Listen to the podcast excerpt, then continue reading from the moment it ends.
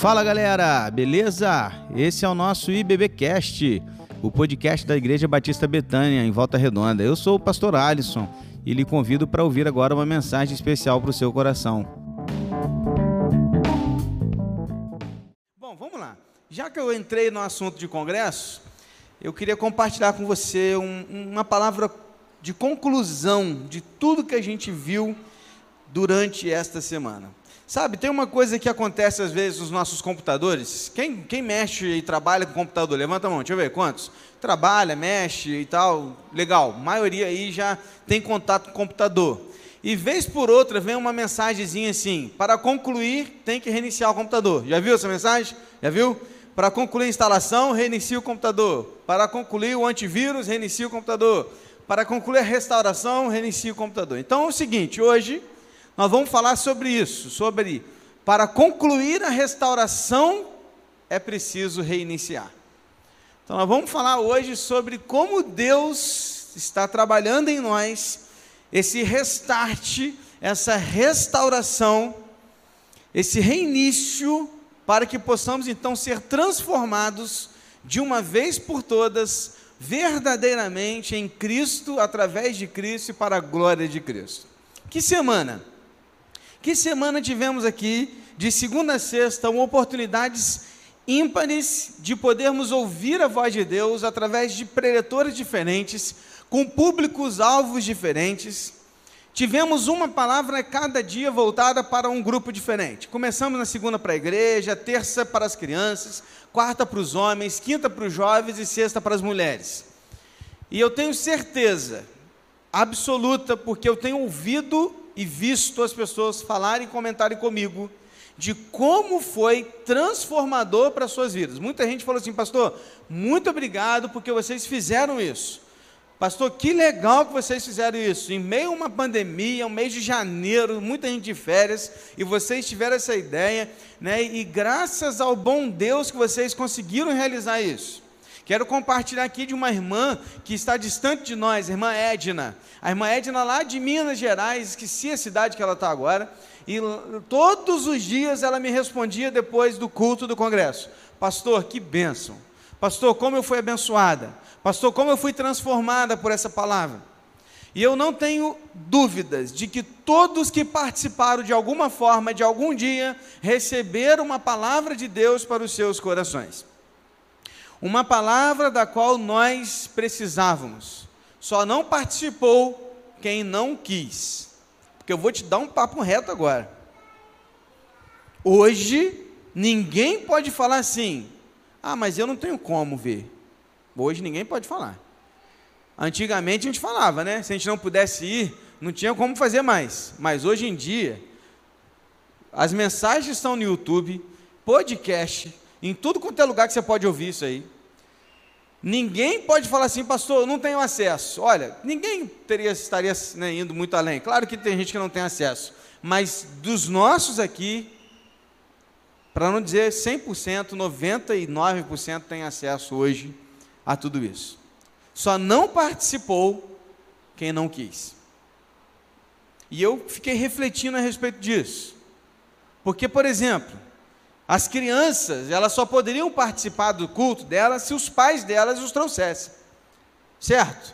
Criança não vem sozinho para o culto. Não as nossas crianças, né? Adolescentes e jovens até vêm, mas crianças não. As nossas crianças carecem de que alguém os traga. E isso exigiria dos seus pais que eles saíssem das suas casas e os trouxessem para o culto. Eu me lembro aqui de uma irmã que compartilhou dizendo assim, que ela chegou em casa cansada. E aí a filha dela estava esperando para vir para o culto. Aí ela falou assim: não, filha, vamos hoje não, vamos ver pela internet. Ela falou assim: se você não for, vou ligar para o pastor. Brigou com a mãe dela. E elas vieram. E ela veio. Ela falou, não, então vamos então, melhor. E ela veio para o culto e ela participou. Teve uma outra mamãe que falou que a filha dela insistiu para que ela viesse. Ela estava pedindo, mamãe, vamos na igreja. Aí ela estava meio em dúvida se vinha ou não, ligou para o marido, o marido falou, vai na igreja, a menina está pedindo para ir, vai com ela. E elas vieram para a igreja.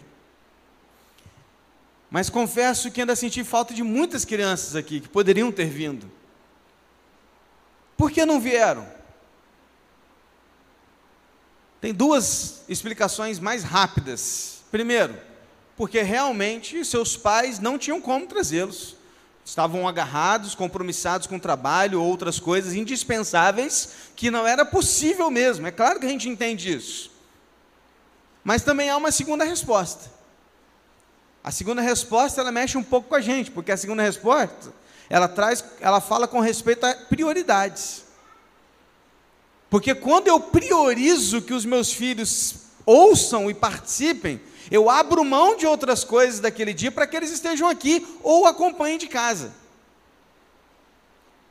E aí é questão de prioridade, porque se eu deixei de vir ou de trazer meu filho por uma questão básica, que eu poderia ter realizado outro dia, ou que eu poderia ter me sacrificado um pouco mais, eu preciso colocar a mão na cabeça, na consciência e pensar se eu estou realmente priorizando o reino de Deus na vida do meu filho. Porque depois, lá na frente, lá na frente, é que a gente vê o resultado. Compartilhei aqui de manhã com a Dalva, Dalva estava no culto da manhã, e eu falei com ela, cara, como é que eu fiquei feliz. Aqui na quinta-feira, Vai ser pastor também, tem certeza. Na quinta-feira, culto dos jovens adolescentes, Rafaelzinho estava lá no cantinho, onde está a Estefânia? Rafaelzinho para os mais íntimos, né?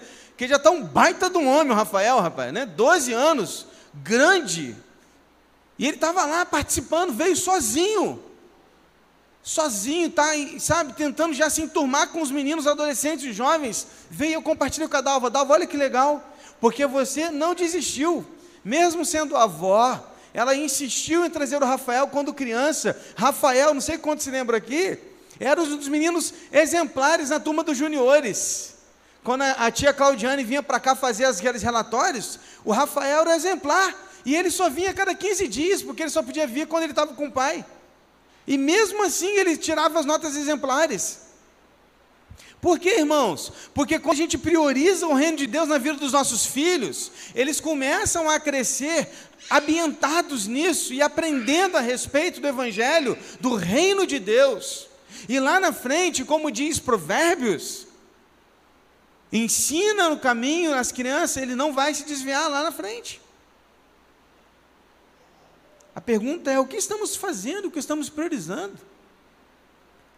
Pensei a respeito de outras outras questões, por exemplo, eu vi que alguns vieram de uniforme, vieram do serviço, não tomaram banho, vieram direto do serviço, não comeram nada, vieram para cá porque tinham um compromisso. Enquanto outros vieram quase que todos os dias, pelo simples fato de poder se colocar à disposição para ajudar em alguma coisa. Enquanto outros vieram, inclusive, nos dias que não era público-alvo, homens que vieram com as suas esposas na sexta-feira, mulheres que vieram com seus maridos na quarta-feira, pais que vieram com seus filhos na terça e na quinta, jovens que trouxeram visitantes. Mas ainda outros não priorizaram isso nas suas vidas e não assistiram a esse congresso de qualquer lugar que seja, ou daqui ou de casa não vieram, não apoiaram, não se interessaram. Fiquei me perguntando na sexta-feira onde estavam as mulheres mais novas.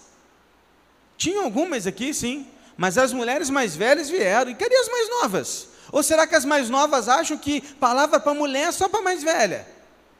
Onde estavam as mulheres de 30, 35, 25 anos, casadas ou não? Onde estavam os homens mais novos aqui na quarta-feira?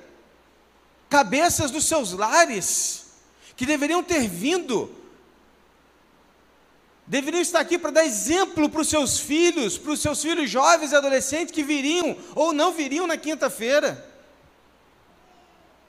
Porque nós devemos resgatar essa masculinidade bíblica que nós estamos perdendo, de sermos os cabeças do lar, não é ser autoritário, mas autoridade, que é aquela que o Senhor nos colocou autoridade em amor, ser como Cristo foi e é para a igreja.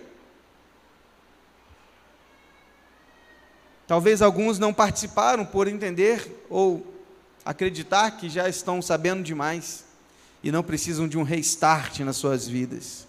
Outros, com as mais variadas desculpas do cansaço, da falta de tempo, do estou ocupado demais, ah, essa pandemia, tem que ir de máscara, ah, eu tenho outros compromissos, ah, eu vou no mercado, ah, eu vou numa farmácia. Desculpas, desculpas e mais desculpas que não justificam a falta de interesse e a inversão de prioridades nas nossas vidas. Queridos, eu queria que você entendesse muito bem essa palavra, porque eu não estou falando daqueles que realmente não puderam vir, tá? Eu sei que tem gente que não pôde vir, questão de saúde, questão de, de trabalho, que, eu sei disso tudo, eu não estou falando disso.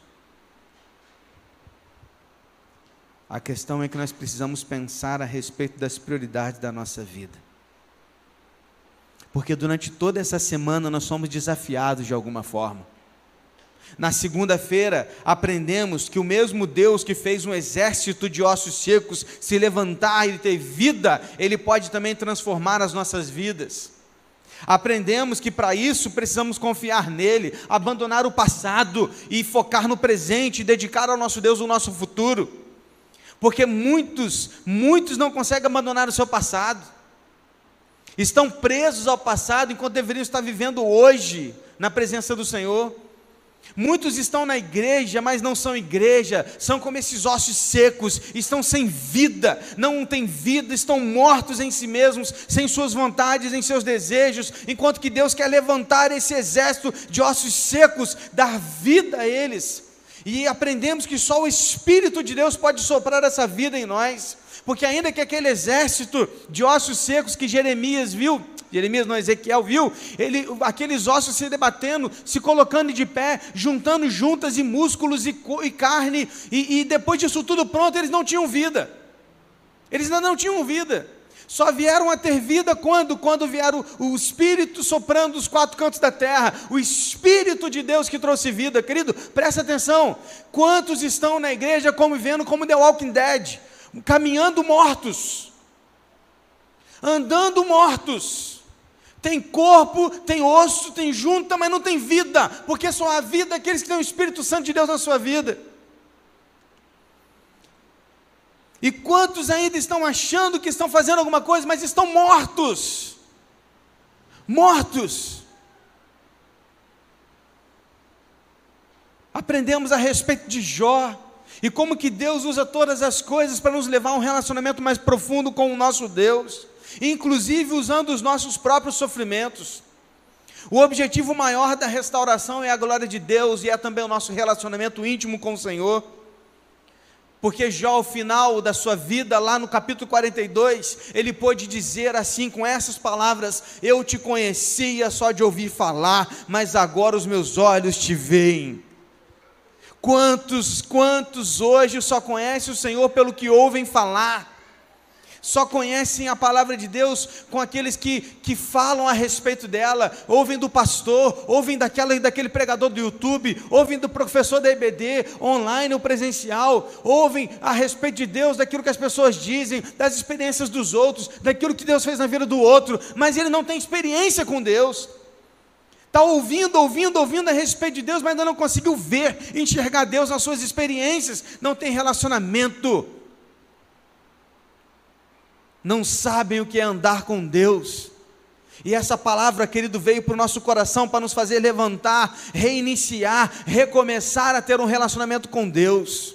E Deus vai usar todas as coisas que forem precisas para nos fazer ter um relacionamento mais íntimo com Ele, inclusive o sofrimento. Inclusive porque Ele é Deus nas nossas vidas. Então, para de murmurar, levanta essa cabeça e começa a servir a Deus de verdade. Porque é isso que Deus quer de nós. Aprendemos na quinta-feira com o pastor Lucas ser desafiados a viver o presente, porque o presente é uma dádiva de Deus. E quantos não conseguem viver o presente porque estão presos ao passado? Ou vivem reclamando e murmurando do passado, daquilo que não viveram, das experiências que não tiveram, ou de tudo que deu errado na sua vida? Ou então ficam glorificando o passado, dizendo que como era bom naquele tempo, como que eu era feliz naquela época, como que era tudo bom naquele, naquela situação, como naquela casa eu era feliz, e não conseguem olhar para hoje e viver o hoje. Pessoas que precisam ser empurradas o tempo inteiro para fazer algo para Deus. Pastor Lucas falou a respeito disso. Pessoas que têm que ser empurradas. Ser empurrada para orar, empurrada para ler a Bíblia, empurrada para servir no ministério, tem que ser empurrada para vir fazer evangelismo. Meu irmão, acorda. Deixa eu te falar uma coisa aqui, presta atenção aqui em mim, presta atenção. Se você precisa ser empurrado para fazer alguma coisa, é porque esta coisa não lhe dá prazer. E se isso não lhe dá prazer, você precisa pensar se o que você faz para Deus é realmente para Deus ou para si mesmo. Porque ninguém precisa te empurrar para ir para a praia. Ninguém precisa te empurrar para fazer o que você gosta, para jogar bola ou, ou para comer uma pizza. Ninguém precisa te empurrar para assistir o jogo do seu time do coração. Ninguém precisa te empurrar para fazer aquilo que você tem prazer. Por que, que as pessoas precisam te empurrar para ler a Bíblia? Por que, que você tem que ser empurrado para orar? Por que, que você tem que ser empurrado para evangelizar? Por que, que só se faz isso quando tem eventos? Quando que vai ter o evento do evangelismo para eu poder evangelizar? Quando que vai ter o culto de oração para eu poder orar? Quando que a gente vai na Cristolândia para eu poder voltar a falar de Jesus? Como assim? Será que nós precisamos ser empurrados o tempo inteiro para fazer aquilo que Deus nos chamou para fazer e nos fazer por prazer? Porque, queridos, os mandamentos do Senhor, se você está acompanhando os podcasts de devocionais, você sabe do que eu estou falando. Mandamentos não são ordens de Deus para nos fazer ficar piores ou tristes, mas para nós podermos obedecer aquilo porque o amamos e sabemos que Ele quer o nosso bem, é por prazer.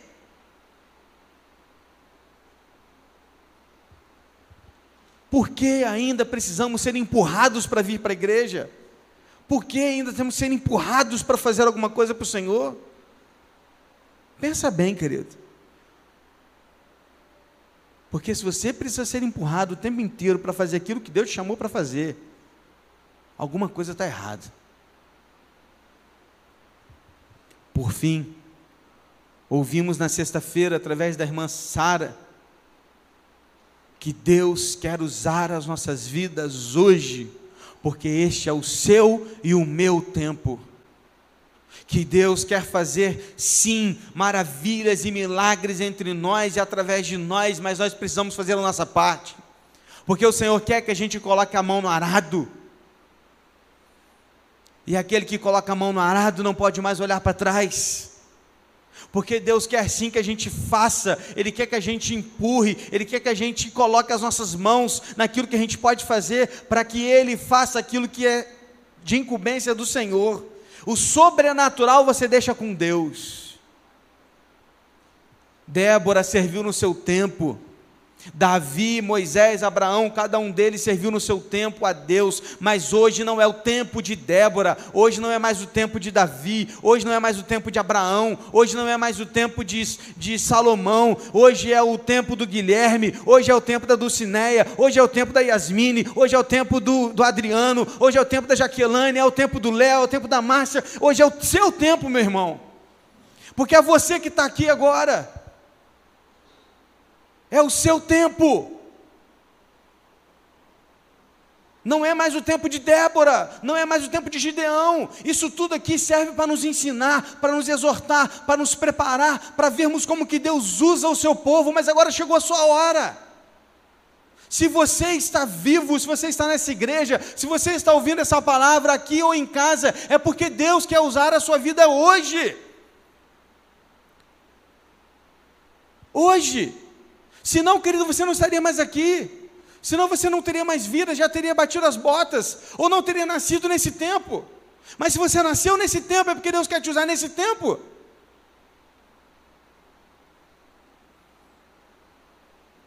Pare de focar nos problemas e nas dificuldades, aprendemos isso na sexta-feira.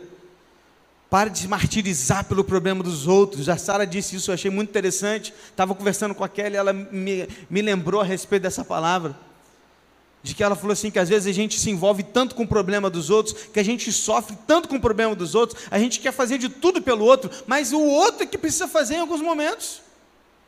E eu, eu como pastor, confesso para você, às vezes eu me perco nisso. A gente se envolve tanto no problema do outro. Só que chega um momento, querido, que não tem mais o que a gente fazer, o outro precisa tomar decisão, é o outro que precisa se levantar, é o outro que precisa fazer o que Deus quer que ele faça. E eu não posso ficar me martirizando pela vida do outro se ele não quer fazer, ou se ele não quer abrir a sua vida por aquilo que o Espírito Santo quer agir na sua vida. Nós precisamos entender isso, porque nós somos desafiados a viver no alto, perto de Deus, onde não ficaremos presos ou focados nos problemas aqui, mas viveremos para a glória de Deus. Uma semana de restauração, e como você está hoje, querido?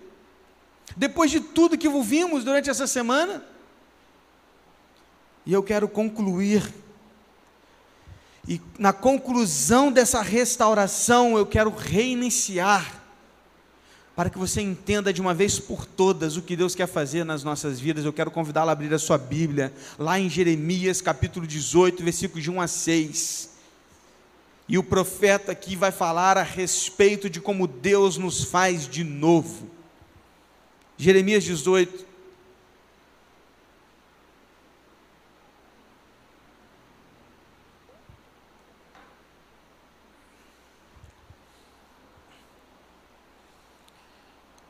O profeta Jeremias foi chamado por Deus aqui para descer as ruas e ir à casa do oleiro. E aqui Deus revelou ao profeta que posteriormente revelou isso a nós. E nós temos muito que aprender aqui nesse texto, nesses seis versículos apenas. Eu quero convidá-lo a essa leitura, Jeremias 18, de 1 a 6 que diz assim: palavra que foi dita a Jeremias da parte do Senhor: levante-se e desça até a casa do oleiro, e lá você ouvirá as minhas palavras. Desci à casa do oleiro, e eis que ele estava trabalhando sobre a roda, como o vaso que o oleiro fazia de barro se estragou nas suas mãos, ele tornou a fazer dele outro vaso, segundo bem lhe pareceu. Então a palavra do Senhor veio a mim, dizendo: Casa de Israel, Será que não posso fazer com vocês como fez esse oleiro? Diz o Senhor: Eis que, como barro na mão do oleiro, assim são vocês na minha mão, ó casa de Israel. Queridos, a argila em si ela não é atraente, porém, quando tocada pelas mãos do oleiro, o pensamento do artesão volta-se para ela e o seu plano se realiza nela e por meio dela. Assim ocorre uma verdadeira transformação, disse Jay Chapman. O oleiro estava sentado diante de duas rodas de pedra paralelas, unidas enquanto seus pés faziam com que a, a, a, roda de cima estivesse rodando, e ele então ele ia moldar o barro. Sabe como a gente sabe que está ficando velho? Quando a gente faz esse tipo de pergunta. Quem viu Ghost? Você, você viu? Levanta a mão. Quero ver quem está velho comigo. Ah lá, levanta essa mão que eu sei que você viu. Ah, viu? Eu sabia que você tinha visto. Viu? Juraci viu. Você lembra daquela cena que ele, que ele né, fica rodando barro ali e tal? Olha, te levei lá no fundo, né, lá no fundo do baú para você lembrar disso. É só para você lembrar dessa imagem, para você saber o que é o oleiro. Para isso que eu te fiz lembrar dessa cena. Eu sei que os novinhos nem sabem do que eu estou falando, mas é um filme antigo. E, e, ali o oleiro ele fazia com que aquela roda de pedra ela ficava rodando e ali está o barro, barro mole, ainda úmido, e naquele barro o oleiro, ele com as mãos, ele moldava aquele barro e fazia daquele barro o que ele quisesse. Ele poderia fazer um vaso comprido, fino, um vaso mais, mais gordinho, um, um vaso um oval, sei lá, da forma que ele quisesse. Porque o que determinava a forma não era o barro, mas era o oleiro. E queridos, o que a gente precisa entender que agora é que o oleiro aqui representa Deus e o barro somos nós. Jeremias desceu pelas ruas daquela cidade e entrou na casa do oleiro. Chegando lá, o oleiro estava trabalhando, diz o texto. O oleiro trabalhava naquele lugar. E é muito interessante olhar para esse texto e perceber, queridos, que o oleiro não parou para dar atenção a Jeremias. Jeremias entra na casa do oleiro e diz o texto que o oleiro estava trabalhando, e ele continuou fazendo o que ele estava fazendo, porque ele estava focado no seu trabalho. Era um oleiro entregue, ocupado com a sua obra, focado no seu trabalho, nada lhe tirava atenção, nada lhe roubava atenção. Assim é o nosso Deus, focado em transformar as nossas vidas, em restaurar as nossas vidas, e nada e ninguém pode tirar atenção, a atenção do Senhor daquilo que Ele tem a fazer. Mas algo ruim acontece. Diz o texto que o vaso ou o barro se quebra, ele se quebra nas mãos do oleiro. E aí eu te pergunto: como poderia um oleiro tão focado ter uma obra errada? Como poderia a sua vida, a minha vida, dar errado se é Deus quem está nos mantendo? Só que o profeta não transforma o oleiro no sujeito do texto, o sujeito continua sendo barro. Porque o que o texto diz é que o barro estragou, não foi o oleiro que estragou o barro. O barro estragou sozinho. A culpa não é do oleiro, é o barro que se estraga. Somos nós que estragamos tudo. Jonas Madureira, um dia pregando a respeito desse texto, ele disse que é da natureza do barro se estragar, mas é da natureza do Criador criar e consertar. O problema é geográfico. A questão não é quando vamos estragar, mas onde, porque nós vamos estragar. Nós somos barro. A grande questão, queridos, é que esse barro estragou nas mãos do oleiro. Aí que está toda a diferença. Porque quando aquele barro estraga nas mãos do oleiro, é o oleiro que dá a última palavra a respeito daquele barro. Quem dará o ponto final nas nossas vidas é Deus. É nosso Deus. Que, que a gente pode aprender aqui e aplicar nas nossas vidas com relação à restauração? Primeira coisa que eu quero compartilhar com você, a primeira lição, é que não se trata de um simples conserto, ele vai fazer um vaso novo, ele vai te fazer de novo. Presta atenção que do versículo 4, como o vaso que o oleiro fazia de barro se estragou, veja, o barro se estragou, não foi o oleiro, nas suas mãos. Olha o que diz o finalzinho do texto, versículo 4. Ele, o oleiro, tornou a fazer dele outro vaso, segundo bem lhe pareceu. Pegou? O texto não diz que ele pegou aquele vaso e recomeçou o mesmo vaso. O texto diz que ele começou a fazer o quê? Um outro vaso. Porque o oleiro aqui, no caso, ele não está consertando o barro, ele está fazendo outro, outro vaso. Querido, preste atenção, Deus não nos dá um, não nos conserta, não. Deus ele nos faz de novo. Imagine um carro quebrado. Deus não pega um carro quebrado como um mecânico, leva no mecânico e começa a consertar todas as peças. Não, ele pega o carro e ele amassa naquela prensa e faz um carro novo. Deus, ele está nos fazendo de novo em Cristo. É por isso que Paulo, ao escrever, ele escreve que somos novas criaturas, as coisas velhas se passaram, que tudo se fez novo. Deus está nos criando de novo. Queridos, presta atenção a respeito das nossas vidas. Tire o foco daquilo que você já viveu no passado, lá atrás, imaginando que Deus pode fazer de novo aquilo lá. Não, não é se tratar daquilo que fazer de novo, mas é fazer algo novo. Ele vai nos fazer novas criaturas. Deus não vai fazer pequenos concertos, Deus está nos dando uma nova vida, e essa nova vida precisa ser vivida segundo a sua vontade, porque o versículo 4 no final diz que ele fez um outro vaso segundo bem lhe pareceu, e não segundo o vaso queria. Querido, preste atenção, você não tem vontade com relação àquilo que Deus vai fazer na sua vida. O barro não decide qual vaso ele quer ser. O barro não fala para o oleiro, você pode me fazer fininho? Não, quem decide é o oleiro, não é o barro. Você e eu somos barros, queridos. Nós não decidimos aonde Deus nos usa. Nós não decidimos onde Deus nos faz, como Ele nos faz, como Ele resolve nos usar. É Ele que decide. Ou você entende isso de uma vez por todas, ou você vai ver uma vida frustrada. Achando que é você que tem que decidir o futuro da sua vida. É Deus quem vai decidir. Porque quando Ele nos faz, Ele nos faz segundo bem lhe parecer, e não segundo bem o que eu quero. Porque quem decide a forma do, do vaso não é o barro, mas é o oleiro, e você e eu somos apenas barro. Está entendendo? Amém, meu irmão? Segunda coisa, segunda lição: Deus ainda está trabalhando em você, não desista.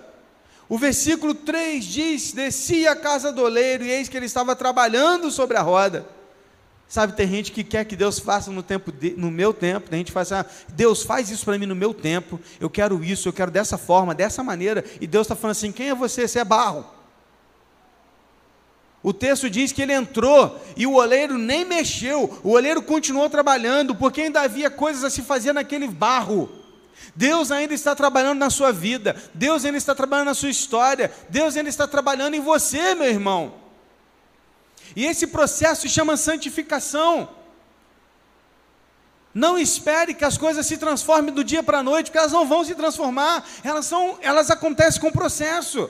Sabe por quê? Porque é mais ou menos assim, ó. Imagina o seguinte aqui. Vem comigo, câmera.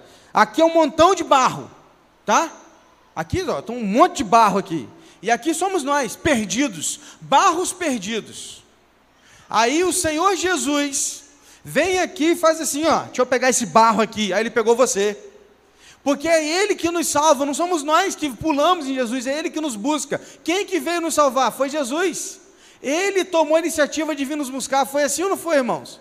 Então ele veio aqui e nos pegou, e quando ele nos pegou, nos colocou aqui na pedra. Agora nós somos um barro na pedra do oleiro. E agora nós temos vida, porque antes a gente não tinha vida. Mas agora a gente tem vida, porque a gente está em Cristo. E agora Jesus está fazendo assim com a gente, ó, está nos moldando. E esse processo se chama santificação. Sabe quando ele vai ficar pronto? quando você morrer. Posso ouvir um amém? Ô oh, glória! Legal, hein? Gostei desse amém. Quando fala de morte, ninguém fala amém? É um processo e Deus ainda está trabalhando na sua vida, meu irmão. Para de se frustrar assim, ai, poxa, eu queria tanto já estar tá melhor. Nossa, mas eu, poxa, eu errei de novo nisso. Nossa, mas eu não consigo mudar isso na minha vida. Nossa, poxa, mas na minha casa eu não consegui fazer o certo. Nossa, mas eu preciso melhorar tanto nisso. Nossa, eu melhorei só um pouquinho. Mas deixa eu te falar, Deus está trabalhando, meu irmão. Deus está trabalhando na sua vida. E esse processo está acontecendo. Quando o vaso estiver pronto, ele vai se chamar glorificação. É quando nós adentrarmos na eternidade. Então, meu irmão, preste atenção. Você ainda não está pronto. Não se desespere. Não desista, porque Deus ainda está trabalhando na sua vida. Deus está trabalhando na sua e na minha vida. Terceira lição se trata desse processo. Eu quero dizer uma coisa: esse processo é um processo minucioso e trabalhoso. Eu fiquei pensando nessa imagem, né? Porque a gente é, é claro que Deus usou essa imagem do oleiro através de Jeremias para nos ensinar essas coisas maravilhosas. Eu fiquei imaginando o barro ali. Eu fiquei pensando assim, meu pai, como é que Deus deve estar tendo um trabalho com esse barro chamado Alisson? Imagino que Deus está ali moldando, de repente vai assim, Ih, Aí ele aperta e começa de novo. Aí ih, aí ele aperta e começa de novo. Sabe? Porque é o trabalho minucioso, trabalhoso, requer tempo, dói. Já imaginou se barro tivesse sentimento e se ele, se ele sentisse toda hora que o oleiro tivesse falando assim, deu errado, apertar, dói. Quebrar, dói.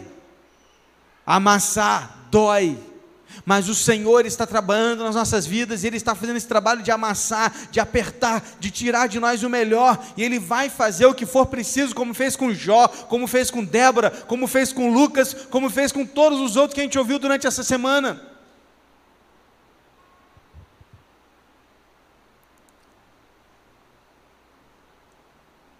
Esse trabalho é lento, minucioso, mas ele vai dar certo. Sabe por quê?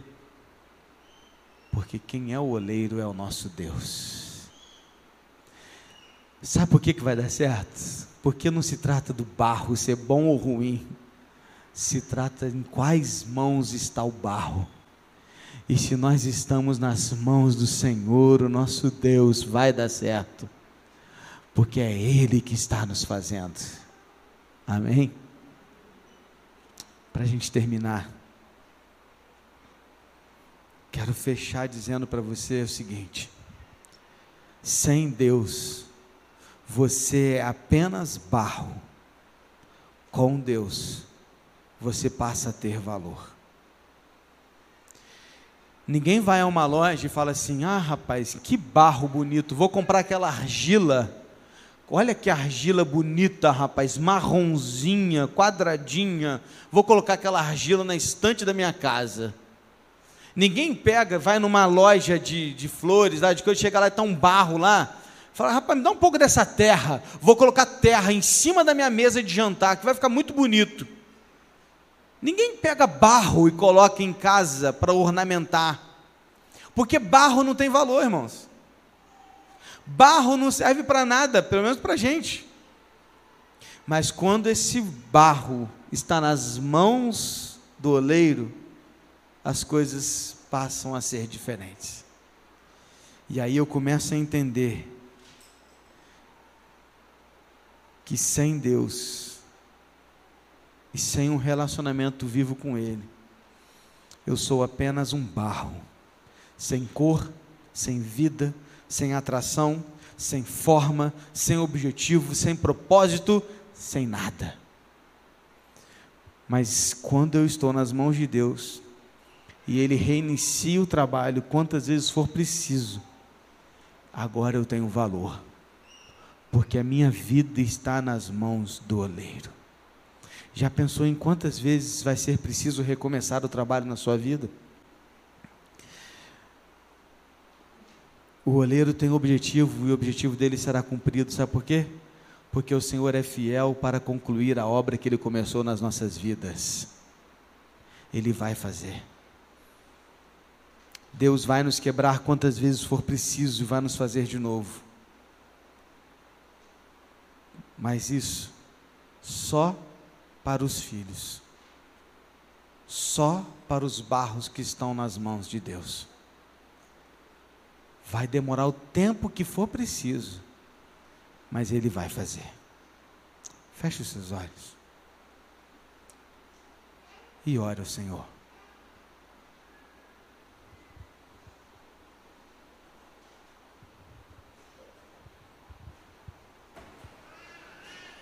Quem é você nessa história toda de barro e vaso?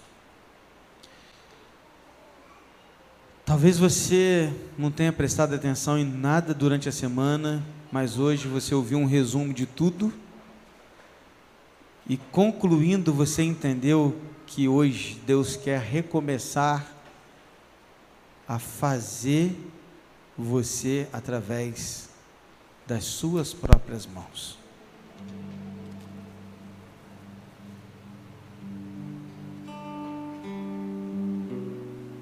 Talvez você esteja aqui, você esteja sem entender nada. Talvez você esteja aqui e talvez para você a sua vida está sem sentido.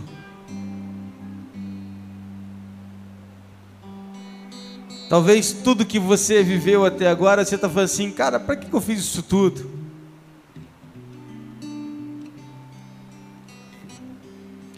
E hoje você veio aqui para ouvir uma palavra de Deus dizendo assim: Olha, filho, presta atenção, filho, eu estou trabalhando na sua vida. Eu estou trabalhando. Eu quero continuar te usando, meu filho. Olha, presta atenção, eu vou te quebrar quantas vezes for preciso, porque eu sou oleiro.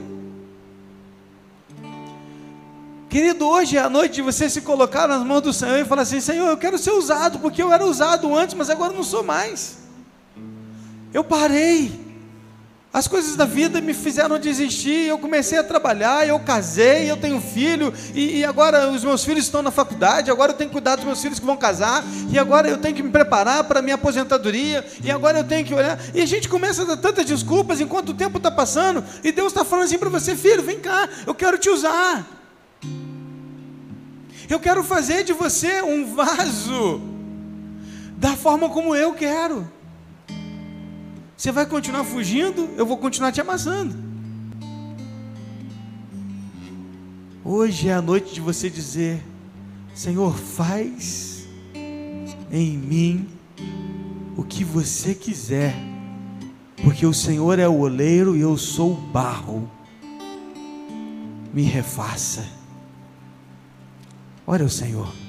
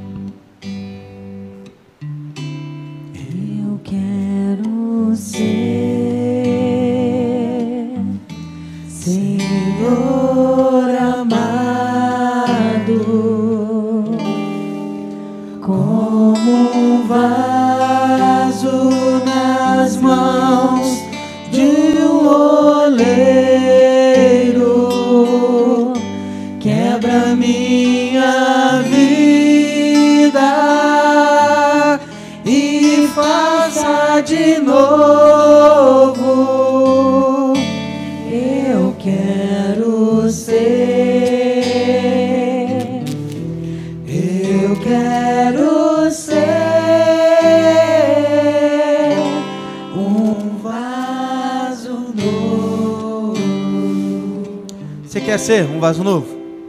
Alguém nessa noite que quer falar assim: Senhor, eu quero ser um vaso novo.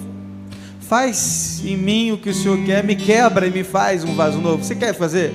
Fique em pé no seu lugar, eu quero orar pela sua vida. Alguém aqui nessa noite? Alguém pela internet? Manda sua mensagem aí. Graças a Deus. Há mais alguém? Há mais alguém que nessa noite entendeu essa palavra? Graças a Deus, graças a Deus, graças a Deus, graças a Deus. Glória a Deus. É, é você está querendo dizer isso hoje? Senhor, Senhor, quebra a minha vida e faz de novo. É esse o seu desejo nessa noite? É esse o desejo, Senhor, restaura, reinicia, recomeça, faz de novo, Senhor, porque eu quero ser um vaso nas tuas mãos. Como tu queres, Senhor. Como tu queres.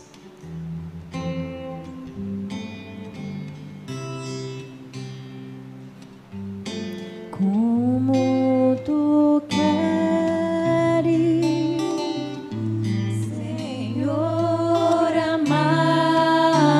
Ele é o oleiro. Se você quer fazer isso ainda, fique em pé enquanto cantamos. Levante do seu lugar. Manda sua mensagem. Faz isso, ó. Quebra minha, vida, Senhor. E me faça de novo. Por quê? Eu quero ser.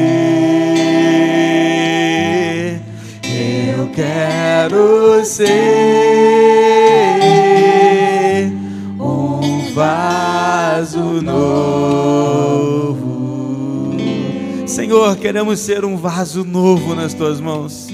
Como tu queres, Senhor, porque tu és o oleiro, nós somos os barros. Sabe, Deus, às vezes a gente quer determinar e definir a forma como o Senhor deve fazer as coisas, e nós nos esquecemos que na verdade nós não definimos nada, porque a gente é só barro. Então, Senhor, faz a nossa vida de novo, Pai. Quantas pessoas estão aqui em pé nessa noite, quantas outras mandando mensagem pela internet, dizendo: Senhor, faz de novo, Senhor, faz de novo, Senhor, quebra a minha vida, Senhor, eu quero que o Senhor refaça a minha vida, Senhor, eu estou nas Suas mãos e como Tu queres, Senhor. Faz a Tua vontade nas nossas vidas, Pai. Queremos ser vasos novos em Tuas mãos, Senhor. Restaura o nosso ser, restaura a nossa vida, Pai. Queremos, Deus, viver, oh Deus, não, não algo do passado, não queremos viver, oh Deus, em outro tempo, queremos viver no nosso tempo e fazer a tua vontade. Por isso, Senhor, faça em nós o que o Senhor quer. Talvez a gente esteja aqui hoje sem sentido, porque a gente ainda não entendeu o que o Senhor quer. Mas faça de novo na minha vida quantas vezes for preciso, amassa a minha vida, para que eu possa ser um vaso novo nas tuas mãos. E eu coloco nas tuas mãos todos esses irmãos que se colocaram em pé e todos que mandaram mensagem pela internet, reconhecendo e dizendo nessa noite: Senhor, faz de novo. Senhor, estão aqui os vasos nas tuas mãos, Senhor. Refaça quantas vezes forem preciso para que as nossas vidas sejam totalmente transformadas no Senhor Jesus. Queremos ser usados pelo Senhor. Em nome de Jesus. Amém. E esse foi o nosso podcast de hoje. Siga nossa igreja nas redes sociais e compartilhe também esse podcast com mais pessoas. Venha nos fazer uma visita na Rua Manuel Bandeira, número 53, São Luís, Volta Redonda, Rio de Janeiro. Um abraço e até mais.